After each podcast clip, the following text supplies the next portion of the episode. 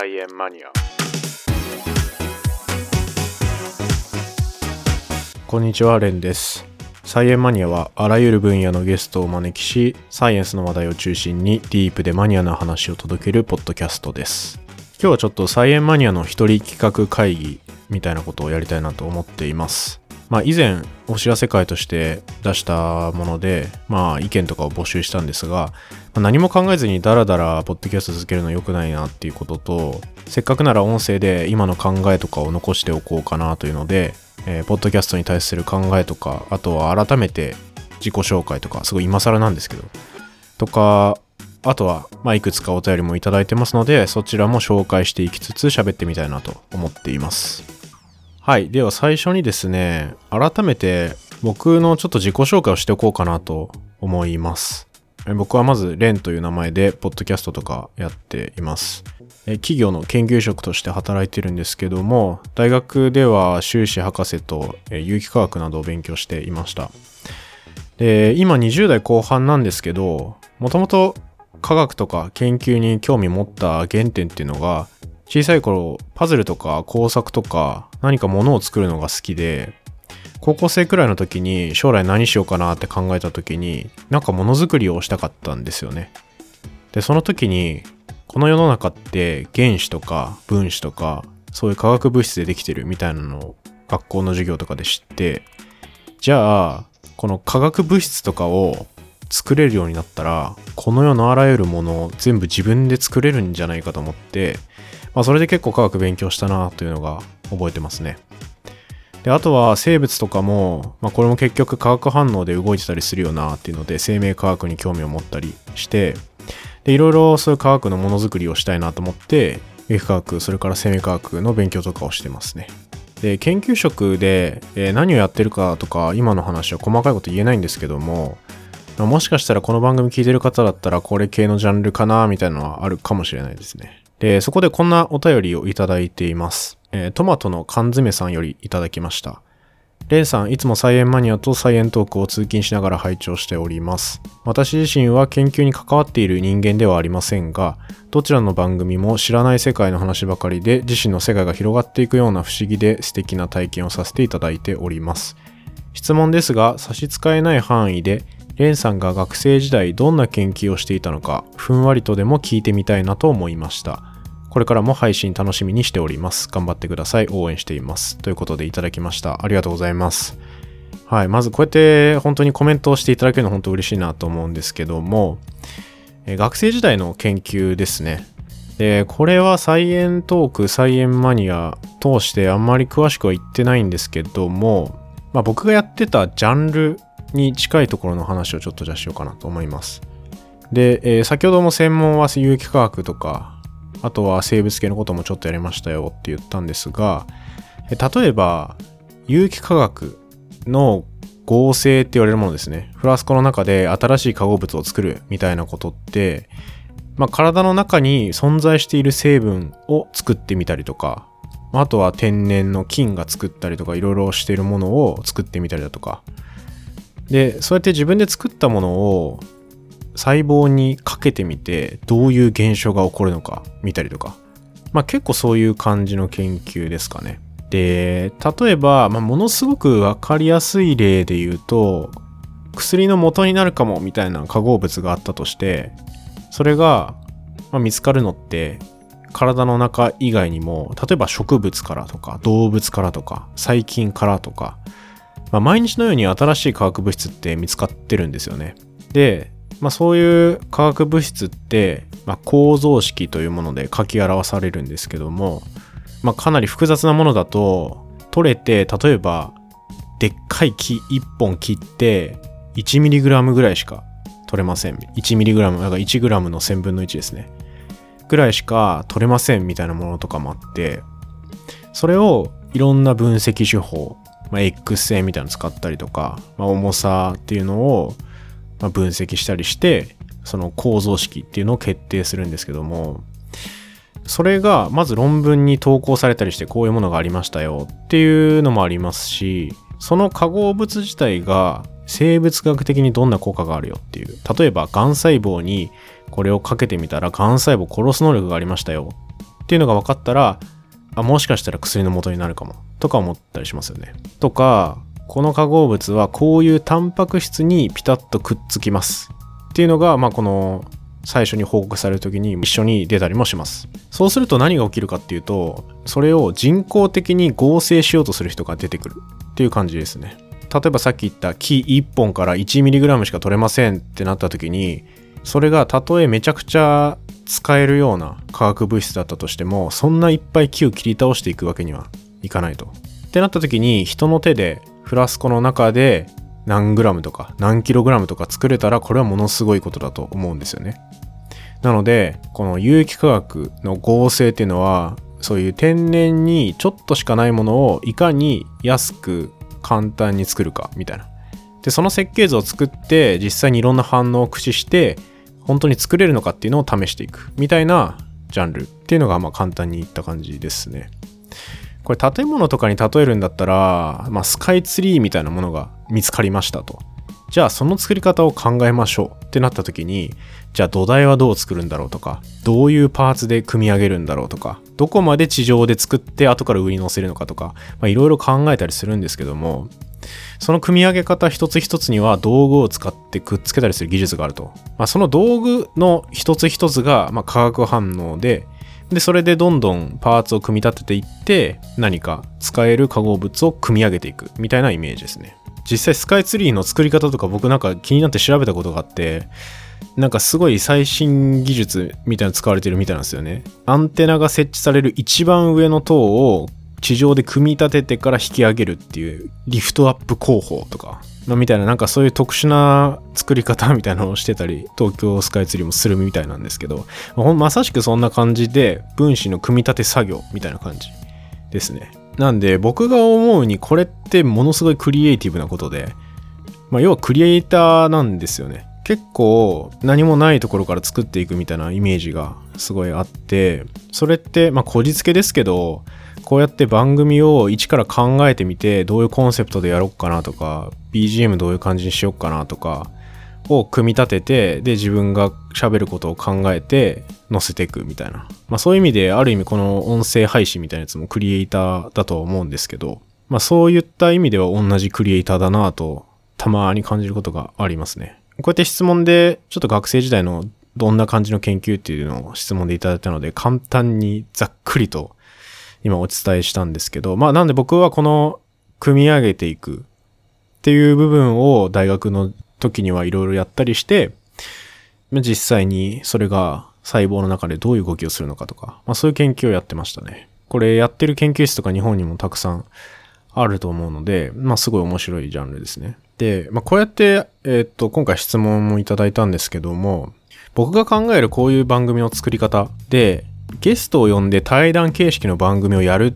ていうことになると、ホストの素性って多分めちゃくちゃ大事だと思うんですよね。〇〇さんがホストやってるんだったら聞きますとか、そういう人って結構多いと思うんですけど、すでにすごい芸能人で有名な方とか。なんですけど、まあ科学系、特に理系だと、ポッドキャストでそういうことをやってる人は、まあものすごい少ないと。だけど、まあいろんな人に研究の面白さとかリアルとかを知ってもらう機会を作りたいなと思って、まあ僕はもちろんただの一社会人なので、まあ、めちゃくちゃこの人の話だから聞いてみようみたいなのないんです。謎の個人だと思うんですけどそれでもいいからちょっと活動してみようかなと思って今やってるんですよね。なのでそういう意味では結構ハンデっちゃハンデかなと思ってはいるんですよね。勝手に。ですけど。まあ謎の個人だからこそ頑張ってちょっと続けて、まあ、認めてもらうしかないかなって思ってコツコツとやってるっていう感じですね。まあ本当に全く知らない人のために説明すると、まあ今はサイエントークとサイエンマニアっていう2番組を配信していて、まあどちらも聞いたことがある人だったら多分わかるとは思うんですけど、全然テイストが違う番組になってます。で、目的とかも結構はっきりしてるかなと思ってて、サイエントークの方は、まあ、これは僕と、まあ、相方の OL のエマさんっていう方とやってる番組なんですけど、もともと僕はこのサイエントークっていう番組を配信2人でやっていて、まあ、これはシンプルに科学の楽しさとかを自分たちでいろいろ勉強しながら学んでいこうよっていう番組で、まあ自分が仕事でやってること以外にもいろいろと勉強してみたいなっていうのもまずありましたし、まあ、あとは人生の記録としてもやってるっていう側面がありますね。その時に感じたこととか勉強したことっていうのを音声で残して見たら面白いんじゃないかなっていうのが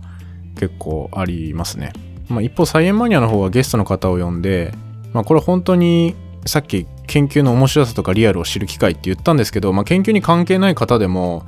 まあ、僕がインプットできる場所としてあとは、まあ、僕が話を聞きたいっていう時にこういう番組がありますっていうとすごい話を聞きやすいっていうのもあるんですけど僕個人から見ると。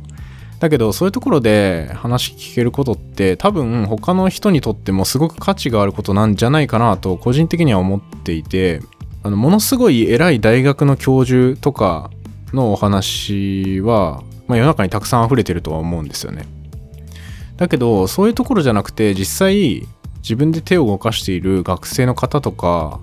の話って、まあ、なかなか聞く機会ってないかなと思ってて僕は個人的に例えば後輩から今どういう研究をしててみたいな話を聞くこととか全然あるんですけどそういうのがないとネット上にもまあなかなか出てこないかなっていう。まあなかなか出しちゃいけないところもある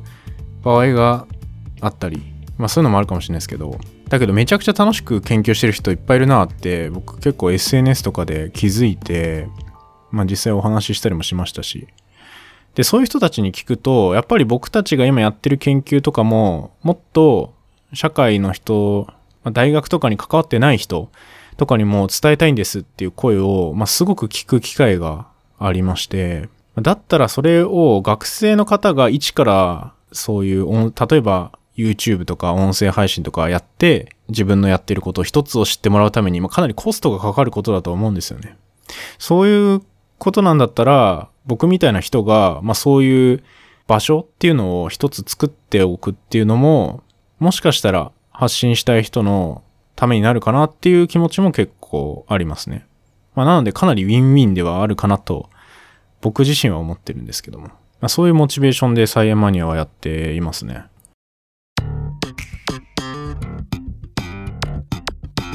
はい。ということで、まあ、ざっくり僕と僕がやってる番組についてちょっと喋ってみたんですけど、まあ、他にもちょっとお便りとかをいただいているので、ちょっと紹介します。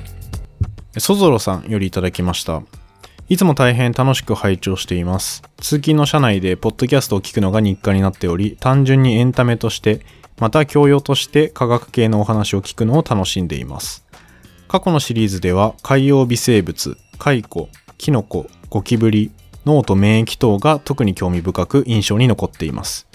一つ番組への要望を思いつきましたのでメールいたします。各シリーズの最後にゲストさんのおすすめの本をご紹介していただくコーナーを作るというのはいかがでしょうか。ポッドキャストは知識や教養の入り口としてちょうどいいメディアだと思っております。サイエンマニアでもこんな面白い研究があるのかといつも新鮮な驚きを与えていただいています。ただ、音声メディアの性質上、込み入った内容まで扱うのはなかなか難しいと思います。そこでリスナーがもっと深く知りたくなった時に読むべき本をゲストさんに紹介していただけると大変嬉しいなと感じているところです。もちろん専門家は普段論文や専門書を読むのでしょうから、一般向けの領書には心当たりがないということもあるかもしれません。その場合は単に好きな本とか、影響を受けた本だとか、これから研究者を目指す人に読んでほしい本だとかでもいいと思います。ポッドキャストと本はそれぞれ補完し合える関係にあるように思うので、両者を結びつけられればより楽しめるかなと思うわけです。各ゲストの選手の個性も楽しめるかもしれません。以上、多文長文書き連ねましたが、ふと思いついたコーナー案でした。ご一行いただけると幸いです。本格的な春の陽気を感じられる時節となってきましたが、どうかお体に気をつけて、これからも楽しく学べる番組の配信されることを心待ちにしています。ということでいただきました。ありがとうございます。あの、すいません。春のお陽気を感じられるどころか、もうかなり夏になってしまったんですけども、はい、そぞろさんありがとうございます。この本とポッドキャストはそれぞれ保管し合えるんじゃないかっていうのはものすごい分かって、僕もこれ、ポッドキャスト自分で始める前に、結構聞いた内容に関係する本を実際に自分で買って読んだりとか、まあそういうことがあったんですよね。なのでこれはすごいわかるなと思ってて。で、早速ですね、まあこれ次回、次回は、オートファジーの研究をされてる方からお話を聞いたんですけども、早速好きな本を聞きました。なので、まあ、今後、まあ、一応ゲストの方が思いついたらですけども、本、おすすめの本っていうのをちょっと聞いてみたいなと、これ、お便りをいただいて思いましたので、まあ、これ採用させていただきます。いや、本当にありがとうございます。まあ、コーナーというか話の流れで最後に、まあ、おすすめの本とかもしあればみたいな感じで聞くのはすごいいいなと思いましたね。はい、ありがとうございます。他にもお便りいただいております。えー、散歩散歩さんよりいただきました。サイエンマニアはどんな方々が聞いていらっしゃるのでしょうね。私は機器の下を散歩しながら拝聴しています。普段接することのない話題や専門用語が飛び交い、知らない世界を覗き聞いている気分です。研究者の皆さん、ご自身の研究を楽しそうに語っていられるお様子に、私も自分の仕事へのモチベーションが上がります。何を言っているかわからないことが多いのですが、少しでも接したことがあるおかげで自分で興味を広げられるのでありがたく思っております。ということで、はい、ありがとうございます。そうですね。まあ、もともと僕も菜園マニアどんな人が聞いてるんだろうと思ってお便りの募集とかもしたんですけども、まあ、散歩しながら聞いてるっていうことで、結構歩きながらとか、あと、先ほどお便りいただいてた方も通勤の途中に聞いていますっていう方々がいたので、まあそういう方が多いのかなちょっと思いましたね。で、すごい嬉しいのが、こう自分の仕事へのモチベーションが上がりますっていうところですね。結構番組によってはですけども、自分がこういう情報が欲しいって思って番組を聞くことが結構多いかなと思って。何かのキーワードで検索したりして引っかかってくるので。だけど、僕が作りたい番組って、そういう感じではないかなと思ってるんですよね。あの、この番、サイエンマニアっていう番組も、まあ、こんな微生物、カイコ、キノコとか、まあ、結構生物系のことから、まあ、最近だと量子コンピューターの話とか、あと光科学の話とか、まあ、あとは全然関係ないプロの写真家と話してみましたみたいな話とか、まあ、そういう結構ごちゃ混ぜになってる番組っていうのが結構僕は面白いかなと思ってこの番組やってるんですけども、それが全然関係ない仕事してる人のモチベーションになるっていうのが、これほどこれほど嬉しいことはなくて、結構アイディアの宝庫だと思うんですよね。その研究とか科学の話って。発想の転換みたいなことが起きてることがあって、例えばウイルスのお話とかだと、ウイルスはすごい感染力が強いみたいなのがあったとしたら、じゃあそのウイルスの感染させる能力だけを使って中身を入れ替えて使ってあげればいいんじゃないかみたいな。そういうアイディアって結構面白い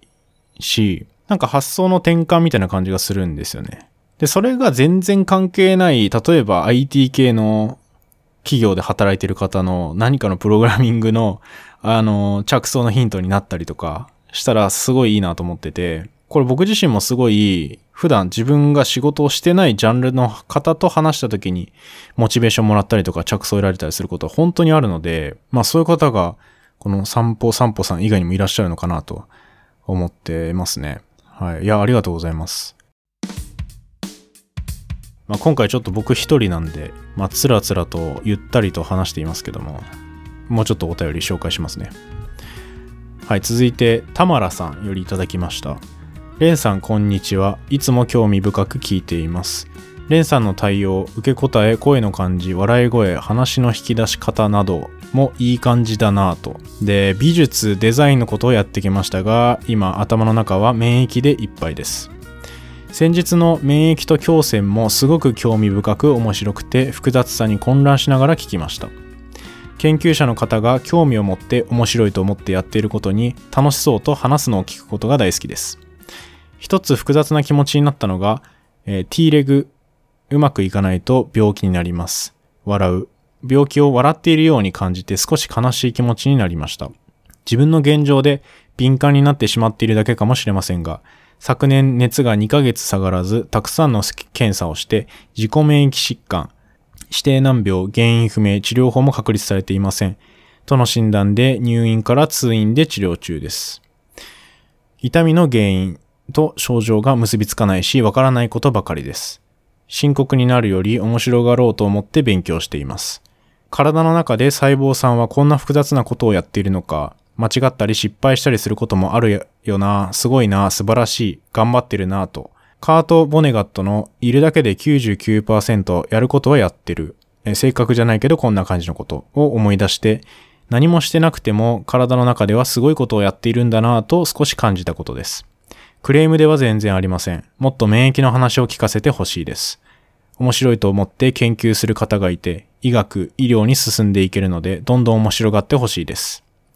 医療は社会の中にあるので、治療以外のこと、制度や病院のシステム、人間関係が大変です。ちょっと泣き言。創薬の研究開発のお話も聞きたいです。どうしても思考が病気の方へ引っ張られるのですが、体の仕組みや医学のことに興味が向いてしまいます。これからも楽しみにしています。ご自愛ください。ということで、田村さん、ありがとうございます。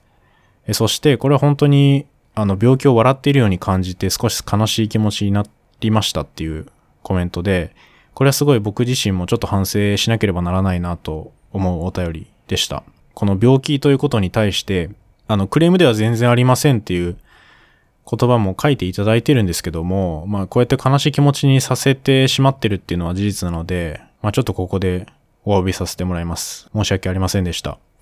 もちろん病気に対して、まあこの笑うっていうところが、まあメカニズム的に面白いとか、まあそういう意味の笑いであって、病気自体を笑っているっていうことでは、まあ決してないんですけども、まあこうやって発信をしている以上は、ちょっと責任を持ってしっかりやらないといけないなっていうのを感じました。もっと免疫の話を聞かせてほしいですっていうところですけども、まあ、これは、うん、僕自身すごく思ったのが、まあ、こういうことが本当に科学系の企業とかは本当にやってほしいなって僕自身感じたというか、まあ僕も、まあ、もっともっと免疫のお話とか気になることいろいろ免疫の回の今で2回ぐらいありましたけど、まあそこで出てきたりもしてるので、ぜひ聞いていきたいなとは思ってるんですけども、なので、その免疫に例えば特化したポッドキャストの人とか出てきたらいいのになって、まあ僕はあらゆるジャンルで思ってるんですけど、こういう学問の人が出てきたら面白いなとか、普段感じてはいるんですけども、例えばこういう製薬企業の人とかに、まあこういう思いを持って自分で勉強されてる方がいるんだよとかは本当に伝えたいなと思いますし、もっとそれを分かりやすく、まあ原因が、まあ、全く分からないかもしれないけど、それでも自分の体のこととか、そういうことって本当に興味あると思うんですよね。で、いざ自分が何かの病気にかかってしまった時に、それについて調べる方法ってやっぱりインターネットに頼るとか、本を読むとか、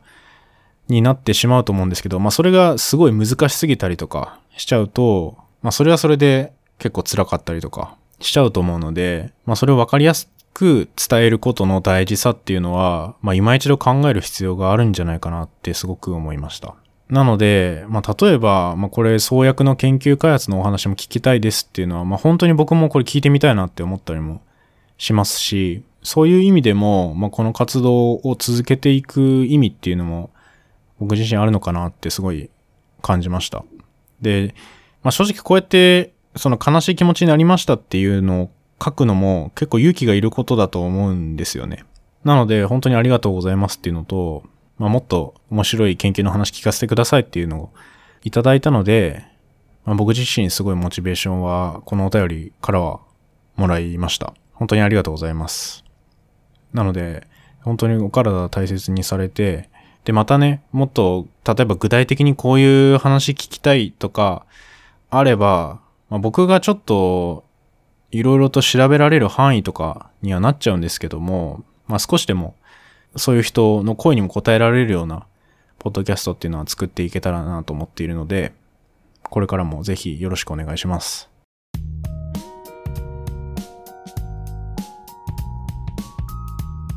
続いてのお便りです。アダム13さんからいただきました。いつも楽しく拝聴しております。さて、せっかくの機会なので楽しい配信を続けてくださるレンさん。ゲストの方々ってすげえありがとうということを書いてみたら少し堅苦しくなりましたので先にその気持ちを伝えておきます。もともとはすごい進化ラジオからポッドキャストを聞き始めた口なのですが今では菜園マニアトークの方も新エピソードが待ちわび日々の生活に欠かせないものになっています。これからもよろしくお願いします。以下当初書き出した感想です。聞くたびに感じるのは大学院生、えー、出演は大学院生に限りませんがというのが20歳代半ばという若さでありながら非常に芯のあり整然とした考えを持っておられる方々なのだなという驚きです。日々の思考整理ディスカッションなどで思考を磨き知識を蓄えていることがゆえなのだと思いますがこういった機会に1時間あるいはそれ以上畑違いの人間に飽きさせない引き込まれるような話ができるということに研究への思いや日々の尽力が伺え毎回感服しています。かつ若手ならではの飾りのない親しみやすい話ぶりで次々と聞いてしまえるのだと思います。菜園マニアは知識欲を満たしてくれることはもちろん若き好奇心が科学の切り開いていくことを実感できるのも大きな魅力です。この魅力及び可能性に目をつけ実践し我々に届けていただいているレンさんには心より感謝しています。ということでいただきました。いやー本当に嬉しいです。ありがとうございます。この大学院生が非常に芯があってまあ、しっかり考えを持ってるっていうのは、本当に僕自身も感じているところですね。実際ちょっと収録の裏話とかをしてみると、毎回僕から、まあ、こういう、今は前後編のエピソードでだいたい1時間前後ぐらい話すもので、基本的には、まあ、自分が話してみたいことはもうすべて話してもらって OK ですっていうのと、あとは、まあ、噛んだりとか、なんか言い間違ったりとかするかもしれないんですけど、僕が全部編集するので、それは気にしないで喋ってくださいっていうのは毎回伝えるようにはしてるんですね。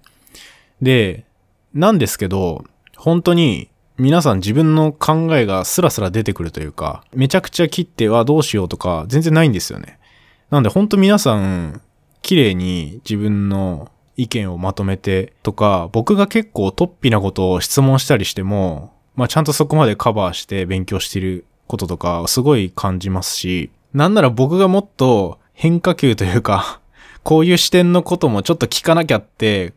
思わされるぐらい、すごいしっかりしているので、すごい僕は嬉しいですね。大学院生に関してはちょっと先輩の立場からすごい嬉しいなって僕は感じますね。やっぱみんながみんなできることではないかなと思うんですよね。大学3年生とか4年生の時に研究テーマをもらって、それについて勉強、そこで多分大体、大体の人が初めて勉強して、研究室で発表したりとか、学会で発表したりとか、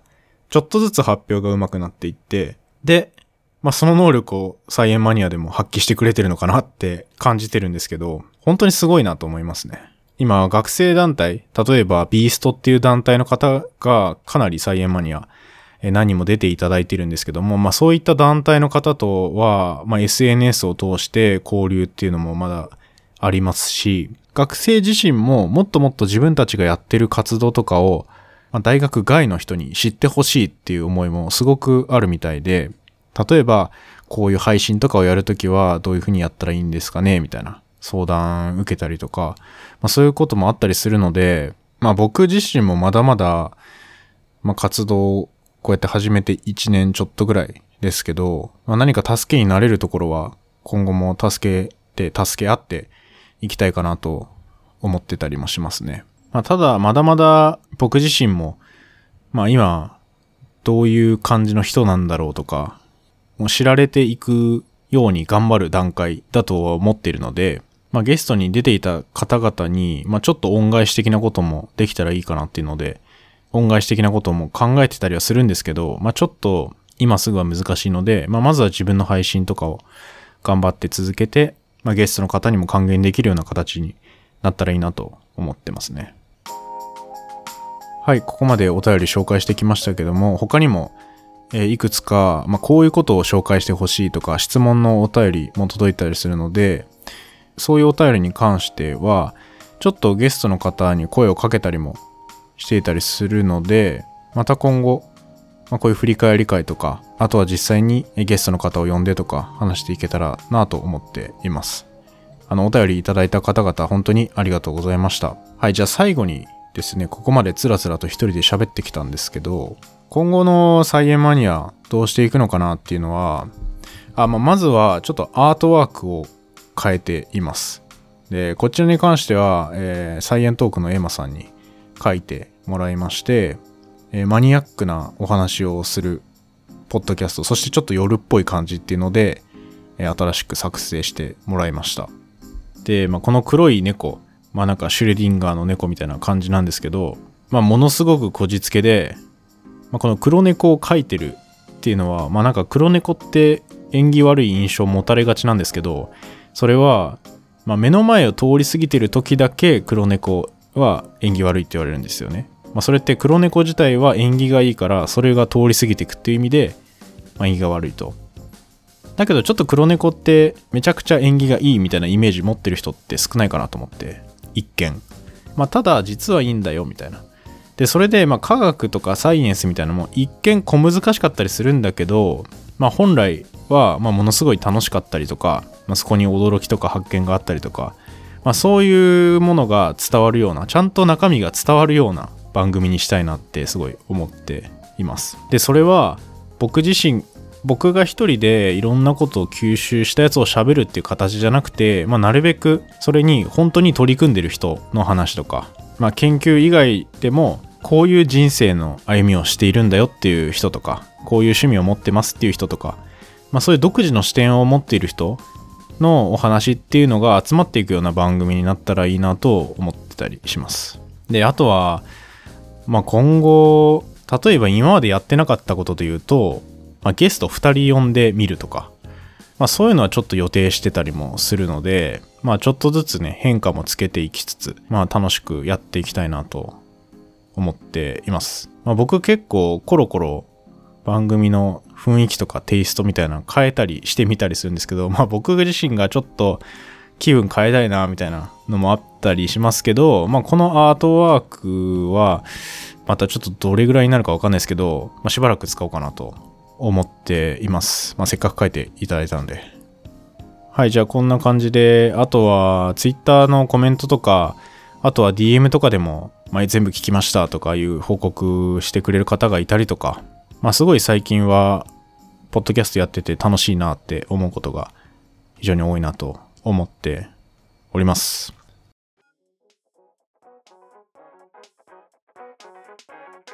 はい、最後にちょっとお知らせして終わります。えー、今、サイエントークではシーズン2として、まあ、科学史と、あとは人生史の話っていうのを配信しています。シーズン1では割とざっくばらんに科学のちょっと気になるような話を集めて、まあ、1話完結みたいな感じでお送りしてたんですけど、今シーズン2は、まあ、大体世界の科学の歴史を頭の方から時系列順に